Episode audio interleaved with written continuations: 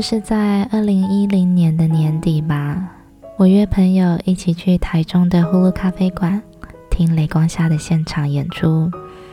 嗯，那个时候刚好有部电影叫做《第三十六个故事》。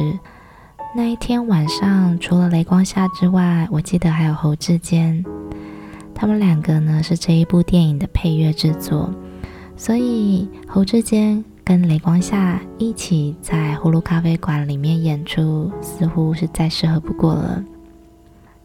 还记得那一天晚上的音乐温暖动人，而且直触心底的最深处，即便是这么多年以前的事情了。想来却还是非常的深刻美好。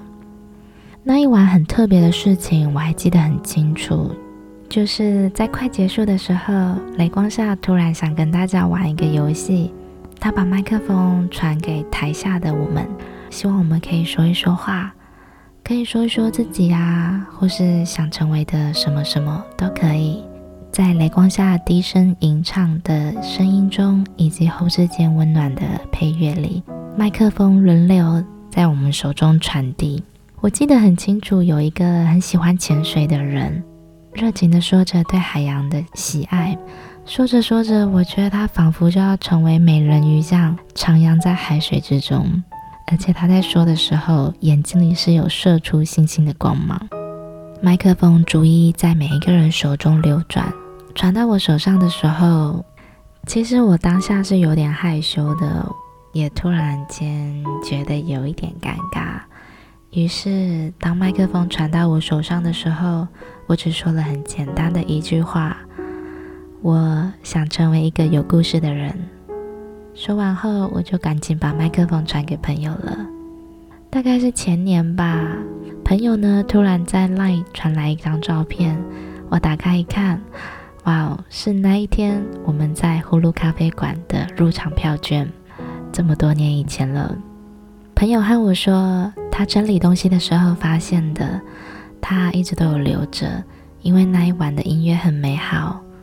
那那一天说的话，你还记得吗？他这么问我，我回答他，我还记得，但老实说，我不记得你那天晚上说了什么。哎，朋友回，嗯，也不记得自己说了什么了。但你说的那一句，我记得很清楚。有故事的人，我想成为一个有故事的人。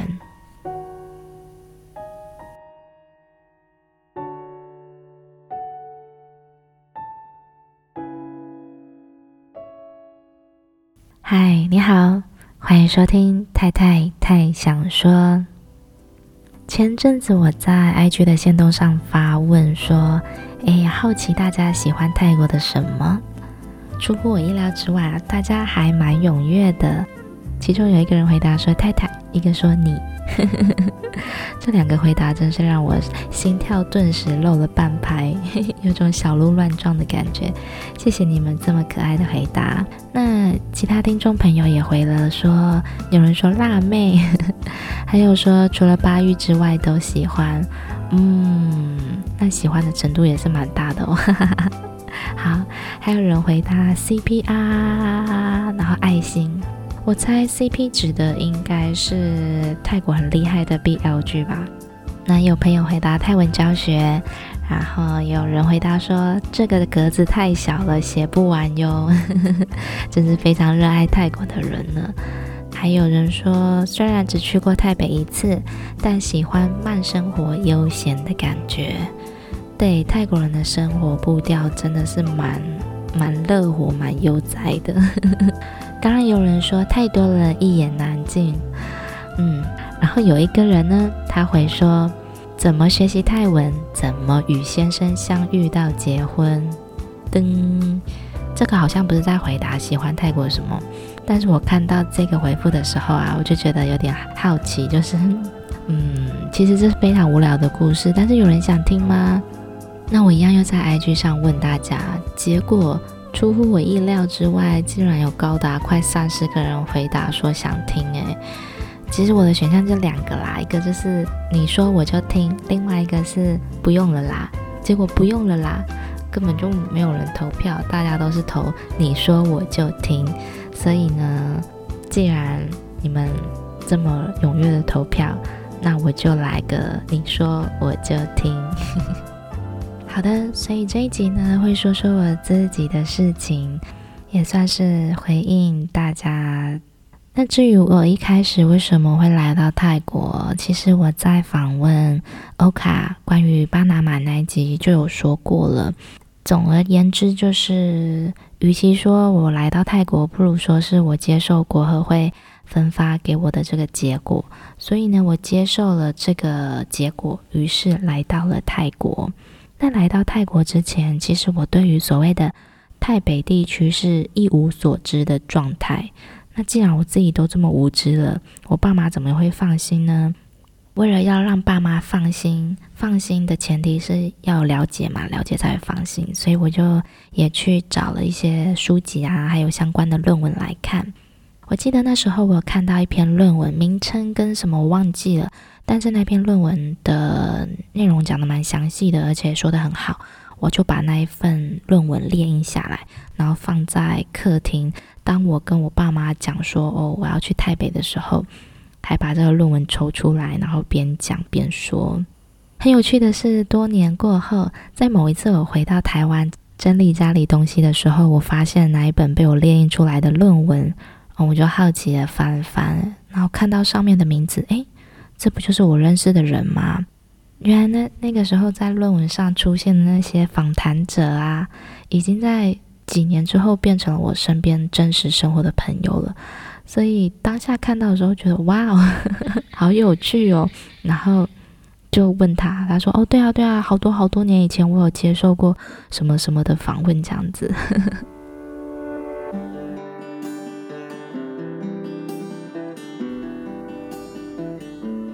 那我跟我先生是怎么相遇的？在线动上也有说，其实这真的是个非常无聊的故事，真的很无聊哦，一句话就可以讲完了。我们是在学校认识的，就是同事，你也可以想成所谓的办公室恋情，或是什么近水楼台先得月什么等等之类的。总之，我们就是在学校认识，一起工作，然后就在一起，之后就莫名其妙的一直在一起，然后结婚有小孩。耶，yeah, 说完了。所以呢，我跟我先生相遇，并没有什么惊天动地或是轰轰烈烈的场景画面，也没有什么浪漫的情节，就是这么莫名其妙的在一起。对，我到现在都还是觉得很莫名其妙。我有时候会跟我老公讲说：“哎，我真的是鬼遮眼吗？还是什么的？” 当然都是开玩笑的啦。对啊。反正就是真的是莫名其妙就在一起，然后结婚。那我分享一下比较有趣的事情好了。当时我在学校待了是两年半的时间，本来国合会派过来是签约两年，但为了要把学生带毕业，所以我又再多待了半年，所以我待的时间总共是两年半。那我所在的地方是一个小村子，它其实很小。换而言之，就是你今天走出去，你一定会遇到认识的人。你放假的时候出去啊，去哪里呀、非常有可能是遇到学生。然后教书那段期间，我就住在学校宿舍。其实我跟我老公，嗯，那时候是男友。那个时候我们要出去约会呀、或者是去做什么事情，甚至我们只是在校园里走在一起，并没有牵手，并没有什么，都是有保持距离的，就是。我们其实很公私分明，我们在学校不会有什么什么表现，我们只是走在一起。但是学生看到的时候就会发出一些声音，他们会很开心的发出一些很好笑的声音，就是比如说老师哎嘞嘞嘞嘞嘞嘞嘞嘞，很像小朋友那样子，对，他们就是小朋友会发出那种哎嘞嘞嘞嘞嘞的声音，或者是 QQ 咻咻这种。来表达他们看到我们两个在一起的那种惊喜，就是他们会用这种撞声词来表达他们看到时那种开心的感受。其实我每次遇到，我都会觉得很好笑，就觉得，他们已经是高中生了，十几岁了，有些甚至二十多岁了，然后还像个小朋友一样很可爱。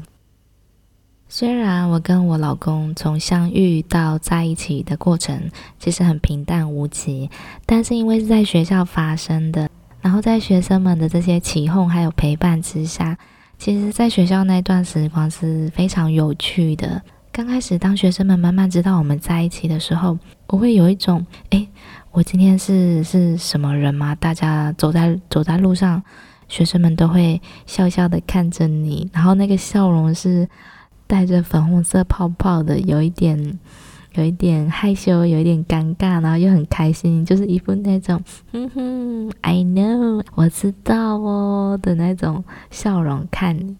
觉得其实很可爱，因为他们都很单纯，所以他们并没有什么恶意，他们就是一种很很开心，然后一种起哄，还有一种祝福的感觉吧。我记得还有学生甚至提议说：“老师要不要在我们毕业典礼的时候顺便一起办结婚典礼，就在大礼堂这样子。”现在想想都还是觉得很好笑。好了，这就是我跟我我跟我老公所认识的平淡无奇的恋爱故事，以及有趣笑闹的学生们的陪衬。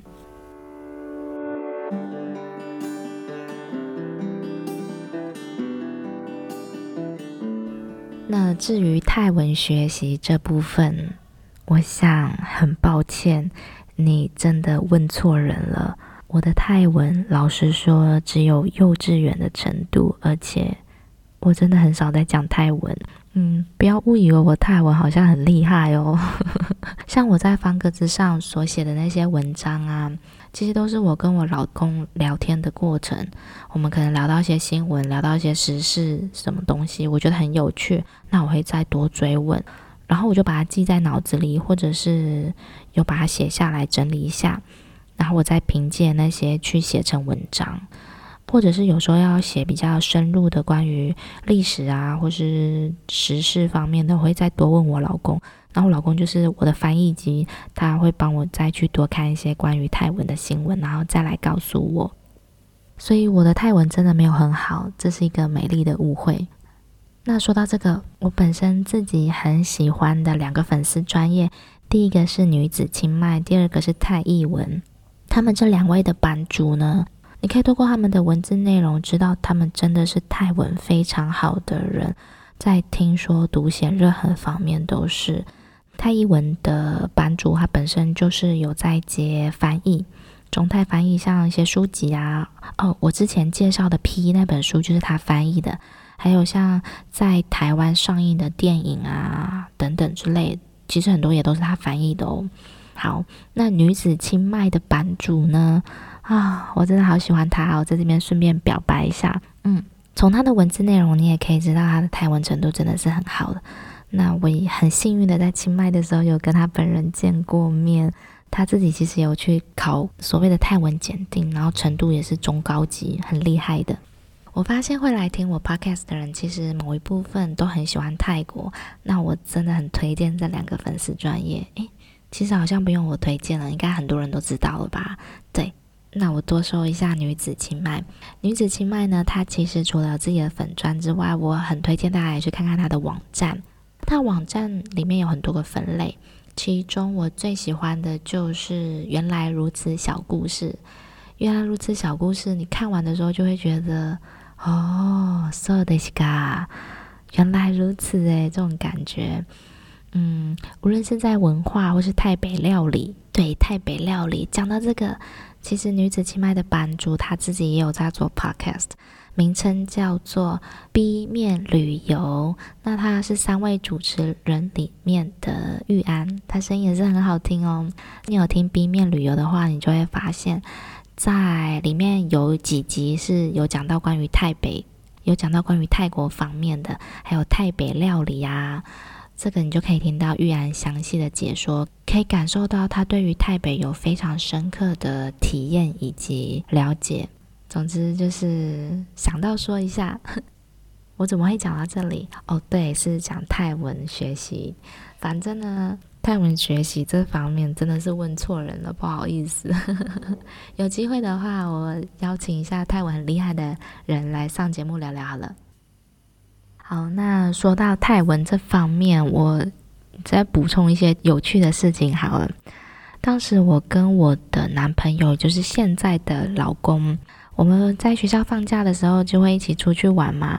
那我们在泰国旅行的时候，我发现很好笑的一点就是，泰国人都会一直跟我讲泰文，因为他们觉得我长得很像泰国人，就是一副道地人的样子。我不，我也不知道为什么。所以我们去出去玩的时候，泰国人会一直跟我讲泰文，然后会跟我老公讲英文，超好笑。这种这种情形发生过好几次哦，因为呢。常常有泰国人就是一直跟我讲泰文，那其实我听不太懂的状态下，我已经练就出一番功力，注视着对方的眼睛，然后微笑的看着他，注视、微笑、聆听模式，那他们又会很热情的说很多。那我老公可能因为就长得很像中国人，所以大家都一直把他当成是观光客，因为他英文不是很好，所以当我们在外面旅行，他跟遇到的这些泰国人讲泰文的时候。还会被对方称赞说：“哦，泰文讲得好好哦，诶，泰文说得很好诶，在哪里学的？”那因为这种情形发生过太多次，所以我老公每次都会随心所欲地说出各种不同的版本。比如说，就是哦，对啊，因为我太喜欢泰国了，所以我特地来这里学泰文的，或是等等其他的故事。曾经还有很好笑的，就是我们要住 hostel 要 check in 的时候，需要身份证嘛，或者护照。当我老公把身份证拿出来的时候，对方才 恍然大悟的表情哦，因为他上一秒还在称赞我老公的泰文很好，真是太好笑了。OK，那说回来，关于泰文学习这件事情，虽然我本人还是在幼稚园的程度，但是也可以稍微分享一下我个人学习泰文的巅峰时期。就是在二零一六年我回来台湾的时候，那时候就是是远距离的状态嘛，虽然心里还不是很确定，但是也有一种大致上的感觉，就是我应该还是会再去泰国这样，所以那个时候我就开始比较认真的学泰文，自学，我没有去去上课什么，大部分都是自学。那因为那个时候是远距离状态，我就然后我就特地学了一首泰文歌。以拍影片的方式弹唱给他听，这样作为一个礼物吧。那不得不说，我觉得学习任何语言其实都一样，你要有爱。我那个时候为了学这首泰文歌曲，我我好认真哦，那是我学习泰文的巅峰吧。我会把那个泰文写下来，然后一个一个去拆拆解它的字，然后去查这个字的意思，认真的听它的发音，还有听这首歌曲。就是想要把这首歌可以唱好，然后当做一个礼物送给他。我练的那首泰文歌曲叫做《包包》，包包就是轻轻的意思，轻重的轻。那它里面歌曲讲的也有点有点像是远距离的状态，就是说两颗心啊，然后虽然有距离啊，那怎么样怎么样啊，没关系啊，等等之类的。我有点忘了，因为好久以前练的，练完之后。录好了影片，嗯，好像就很少再唱了耶。对，学习任何语言都一样，爱很重要，那就是我个人泰文学习的巅峰了。在二零一六年年底，我又回到了泰国，那个时候我们在开始在清迈生活。那我在清迈认识的人，大部分英文都还蛮好的。那我也就很懒得学习泰文，我个人对于泰文没有什么太大的热爱，老实说啦，所以就我觉得学习语言的动力很重要。如果自己本身没有很喜欢这个语言的话，呃，学起来就会有一种一直很懒散、很懒散的感觉。我没有讨厌泰文，但是就是没有对它特别的有热爱。我知道像有一部分很喜欢泰国的人，他们是很喜欢泰国的 BL 剧，还有音乐等等之类的。那老实说，BL 剧我真的看不下去诶，我嗯不是我的菜。然后泰剧我也觉得，呃，我看的泰剧很少，大概两三部。但是我很喜欢看泰国电影，我觉得泰国电影都好优质。无论在剧情啊、人物设定啊，还有什么方面都很棒。而且泰国电影大部分都，它虽然让你很感动，可是感动的部分又会让你觉得笑到喷泪，就是笑中带泪那种。像我最近看的一部，就是台湾有上映叫做《骗骗爱上你》，女主角呢就是演初恋那件小事的女生。她很会演。如果大家有看过《偏偏爱上你》这部电影的话，应应该也会很喜欢那个女主角。《偏偏爱上你》超好看的，里面有很多泰式笑点，绝对会让你笑到喷饭。好啦，那以上就是我跟我老公如何从相遇到结婚，然后还有关于泰文学习的一些事情。我讲完喽，是不是觉得真的很无聊，有点失望啊？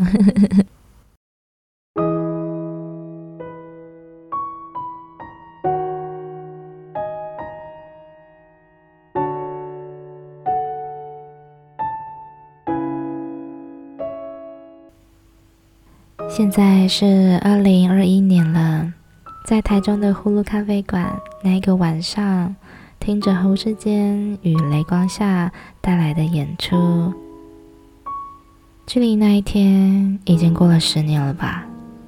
十年后，我成为了一个有故事的人了吗？前几天我在整理我的笔记的时候。发现，在二零一九年的年底，那个时候我刚当上妈妈，在新手妈妈的状态下，我每天睡不饱。然后呢，某一天因为需要用到照片，然后干脆想说啊，我去翻我脸书上的大头照来用就好啦。那我在找自己的大头照的时候，发现了我在二零一零年在纽西兰独自旅行时候拍的一张照片。看那张照片中的自己，我突然很有感触。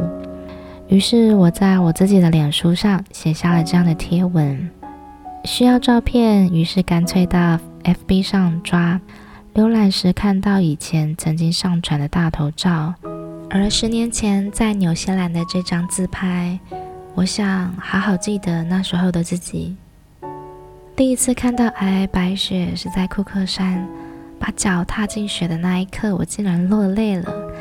年轻的时候，会有幻想说，哦，跟自己的恋人一起倒在雪地里面玩，但谁也没有来带我赏过雪，而是我自己带自己来看了。那个月在纽西兰的独自旅行，出发前我只有订机票，还有那一天晚上的住宿。到了之后，买足够时数的 Magic Bus 开始环岛。点到点的之间住宿全部是 YHA，不用思考，也不用花时间找。但也由于没有做功课，我到了那里才发现是淡季，整间 YHA 只有三个人，还遇到了下了整天的大风雪。但是没有关系，窝在温暖的 YHA，看着窗外的满天大雪也是种享受。那个时候还没有智慧型手机。小笔电呢，也刚好在我出发前坏掉了。整趟旅程陪伴我的是一把乌克丽丽、一本书，还有一台塞满音乐的 iPad。我还记得每一个城镇遇到的人都刚好来自不同国家：日本、德国、韩国、巴西、美国、台湾、马来西亚等等等等。一个人旅行很孤单，也很美好。今后不太可能独自旅行了，但我会记得那个时候的自己。虽然那么多年过去，我好像还是没有成为想要成为的那种人，但没有关系了，把生活过成喜欢的样子就好了。那个时候，我在脸书写下这样的文字之后。在纽西兰认识的一个女孩叫做 Jennifer，她是马来西亚人。她在我的那篇贴文底下留言，她说：“当年虽然只是短短连二十四小时都不到，但在旅途中遇到你，觉得你是一个很真的女孩，真的很美好。也许你没能成为想要的那种人，但我喜欢你。”好温暖的文字哦！那个时候在新手妈妈昏天暗地的日子里面，一方面觉得好累，一方面又觉得我好像快要失去自我了，怎么办的那种感受。然后突然有感触的写了一些东西，得到这样的温暖文字的回应，真的觉得这种温暖的感觉很深刻。即便是我现在我再次读到，我都还是觉得很美好。Jennifer 她是一个马来西亚人，我记得她那时候也是独自旅行，她有着很开朗的笑容。我们呢是同房室友，虽然是同房室友，但是我们相处时间真的是短短连二十四小时都不到，因为我们只是在房间遇到，然后我们聊聊天，就这样子而已。我们甚至连一起出门玩都没有。可是呢，他是我在旅程当中印象很深刻的一个人。在离开纽西兰之后，接着我去了马来西亚，他把他的马来西亚的朋友呢，啊、介绍给我。然后带我出去玩呐、啊，然后吃很好吃的肉骨茶，甚至最后还开车载我去机场，还买了伴手礼给我带上飞机，因为说啊，你要回台湾了，你你就好好的享受这些咖啡呀。后来他们有到台湾来玩，然后我有跟他们一起喝咖啡聊天。后来的后来，我记得他们还有寄了一大包的肉骨茶包。要给我做料理用，好可爱哦！现在想到都还是会微笑，很开心的那种感觉。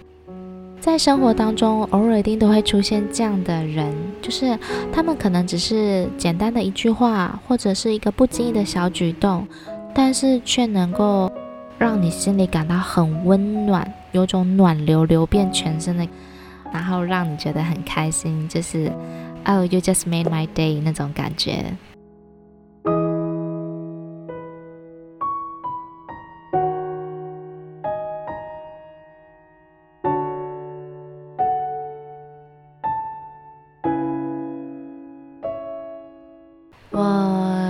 一个有故事的人了吗？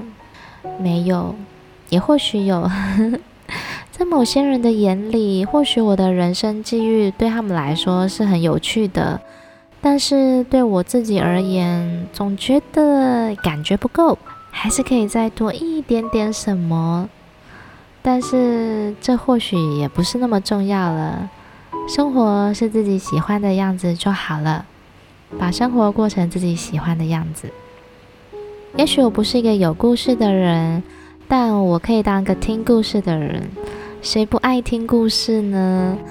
在成长过程当中，我喜欢听一些奇幻的、比较脱离现实的，因为仿佛可以从学生时期那种读书的苦闷日子里面解脱。那长大了一点之后呢，我喜欢听人生故事。对于那些精彩的经验呢，我都感到很好奇，也透过听别人的故事，好像能够透过他的眼睛来看世界。我也可以当个说故事的人啦。当了妈妈后啊，总会想要说一些故事给小孩听。虽然我儿子现在才一岁半，整个就是有听没有懂的感觉，大部分的时候他也是在任意的翻书以及撕毁书本，但也没有关系啦，等他长大就会慢慢听了吧。而且，谁说绘本只是专属给小孩的读物呢？绘本是不分大人小孩的哦。在说绘本故事的同时，其实也仿佛像是在说给自己听。写故事的人，去年呢，在方格子鼓励与帮忙之下，我开始更认真的看待于在方格子上写作这件事情了。说是写作好像有点太夸张，我还是觉得我只是就是写一些东西而已。然后协助我的编辑，他透露说他很喜欢我写的一篇，就是我在描写我在清迈认识的一个韩国女孩，她叫做 Dong He，东基，她的中文名字叫做赵东基。她在清迈呢，跟克伦族妇女合作，做出了这个 Nolgay，Nolgay 是一个韩国的传统平安符。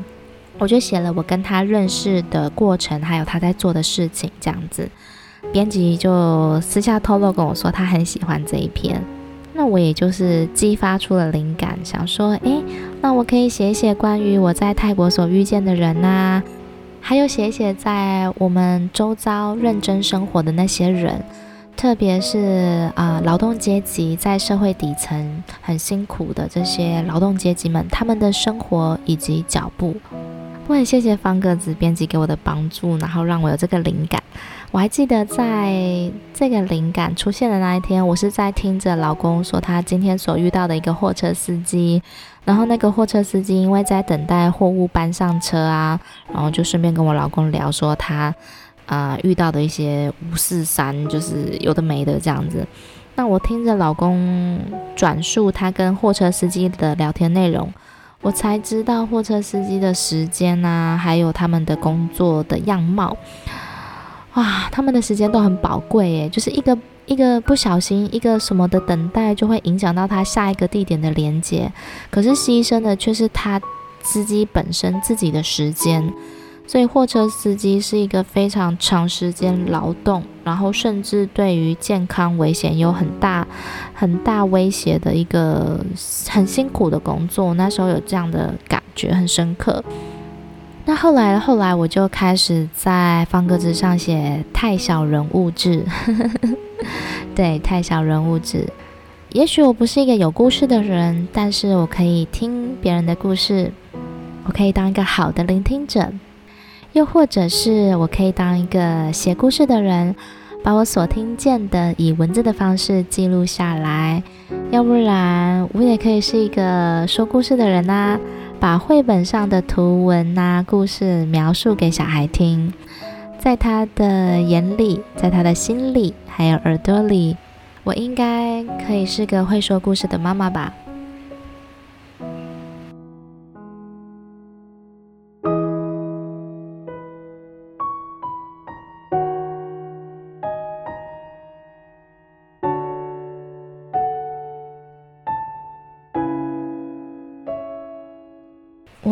印象很深刻的一个人生故事是在澳洲那一年，二零一零年，我在澳洲的爱丽丝泉待了五个月。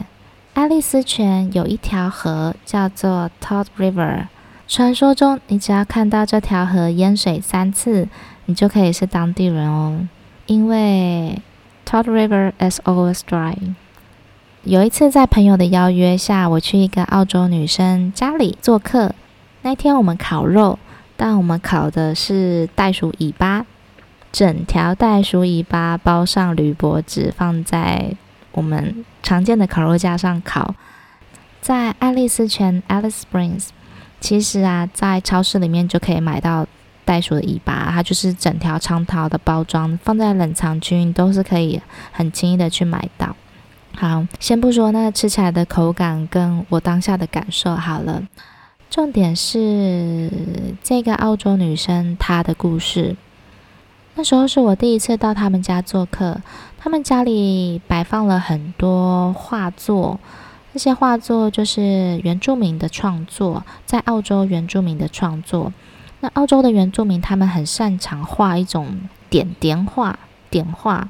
就是圆圆的点点，然后一点一点一点的构成图案。有一些你可以看得出是一个图案，但大部分的时候有点像是，嗯，怎么说呢？缠绕画这种，它是一个比较意象的、抽象的表达，而不是说哦，这个是山，这个是水，这个是什么的一个具象的表达。聊着聊着，我才知道，哦，原来他在帮澳洲的原住民把他们的艺术创作还有画放到。eBay 上去卖，她会做这件事情呢，其实是因为她的男朋友，她的男朋友在我认识他的时候已经离开了。她离开是因为意外。某一天晚上，她男朋友在传说中的 Todd River，就是我刚刚讲的，在 Todd River 的河床上喝酒。爱丽丝泉 （Alice Springs） 其实它是一个蛮著名的观光景点，大家都知道那个大石头在世界的中心呼喊爱情那颗大石头乌鲁鲁，就是位于爱丽丝泉。那她男朋友那一天晚上在爱丽丝泉 Todd River 喝酒，被四名白人男生，他们都是十几岁的青少年，他们那天晚上也喝酒了，然后又有点发酒疯，开着车乱开。在 Todd River 那条河的河床上乱开，那就撞到了她男朋友，她男朋友就因为这样离开死亡了。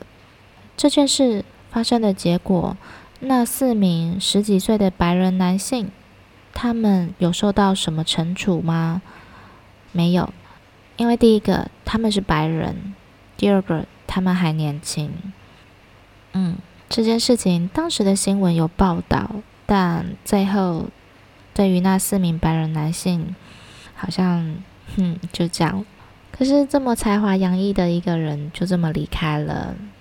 而且当时我认识他的时候是二零一零年，那这件事情其实发生的更早。而在那个时候的时代背景，一个白人女生跟澳洲黑皮肤的原住民在一起，本来就是很少的一个组合。那反正就是这么才华洋溢的一个澳洲原住民就这样离开了，被十几岁的小屁孩开车撞死了。嗯。我那时候所认识的这个澳洲女生，她非常非常难过。她非常难过之外呢，她也觉得说她应该要做些什么。所以之后，她就为澳洲原住民在做事情，比如说帮他们的艺术、帮他们的创作推广，或者是帮助他们可以有更好的生活等等之类的。那这个故事是我开始旅行之后印象非常深刻的，而且。也很难忘的。记得二零一零年的时候，那时候我还有把它写下来。不过我是把它放在脸书的网志上，然后脸书改版了，网志也都不见了，我也找不到备份。所以我现在讲述这些是凭我当时的记忆来说，没有办法讲得很细节。不过呢，这个故事一直一直刻在我的心里，印象很深刻。特别是我对澳洲的爱丽丝泉这个地方有一种很特殊的情感，嗯，这是我听到的一个人生故事，与你分享一下。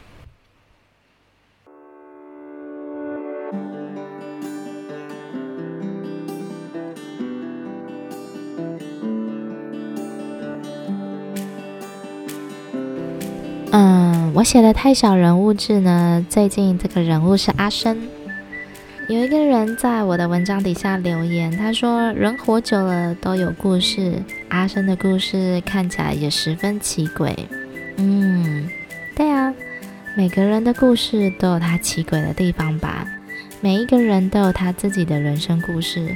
也许我觉得我的很平淡无奇，没有什么，但或许在别人眼中也是可以看出一些有趣的地方哦。你呢？你有什么样的故事吗？你喜欢泰国的什么？我觉得我的听众应该对于泰国都是不陌生的。嗯，你为什么会来喜欢泰国呢？又或者是你跟泰国之间有什么样有趣奇妙的故事？欢迎来跟我分享哦。你可以选择匿名留言，也可以在 IG 上私信告诉我，我很乐意听你诉说你的故事。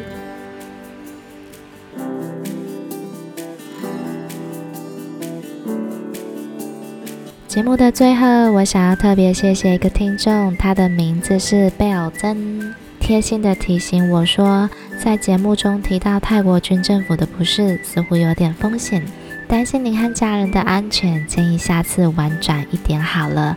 最后祝我搬家完成，然后以及家人平安顺心。我看到这个的时候，真的觉得好窝心哦，就是谢谢你替我着想。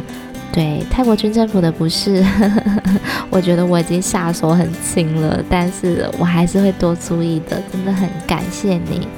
然后也很谢谢贝尔，他接着跟我分享了，他说，虽然节目没有固定的主题，但也许就是这样才吸引人，想听泰国的大小事，即便是生活的琐事，听着你的节目，也跟着你的声音，也仿佛看到了画面。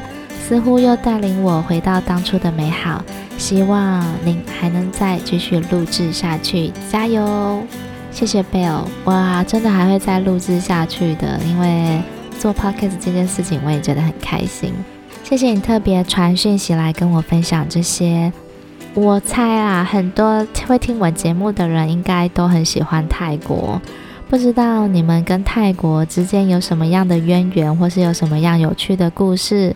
愿意分享一下吗？你是个什么样的人呢？你是有故事的人，还是喜欢听故事、说故事、写故事呢？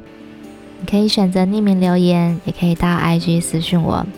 那最后我来分享一个好康的消息给大家。通常好康的好像都要放在最前面讲哦，但我相信如果你有听到最后，你一定是很棒的听众，所以一定要把好康摆后面啊。就是在方格子 Vocus Vocus Premium，你现在可以享有三十天的免费阅读权限，这三十天你可以看所有在 Vocus Premium 要付费的文章，这些付费内容全部免费阅读，只要输入折扣码。折扣码呢，我会把它放在底下的 Show Note，你可以复制。如果不方便复制的话，请你在 IG 上私讯我，我直接把折扣码传给你。在申请方格子账号的时候，记得输入我给你的折扣码。你就可以得到 Vocus Premium 三十天的免费阅读权限哦。一般来讲，这个 Focus Premium 你是要一个月付一百四十九元才可以阅读到这些付费的文章。那当然，你也可以用行动支持我一下，就是我在方格子上有写一些付费的文章。那如果你想要支持我，可以去阅读，拜托拜托，而且多给我一些回馈啊，比如说爱心、留言，然后拍手等等之类的。对我来说都是非常非常大的鼓励哦，谢谢你们。最后的最后，一样希望你今天过得很好。Have a good day，拜拜。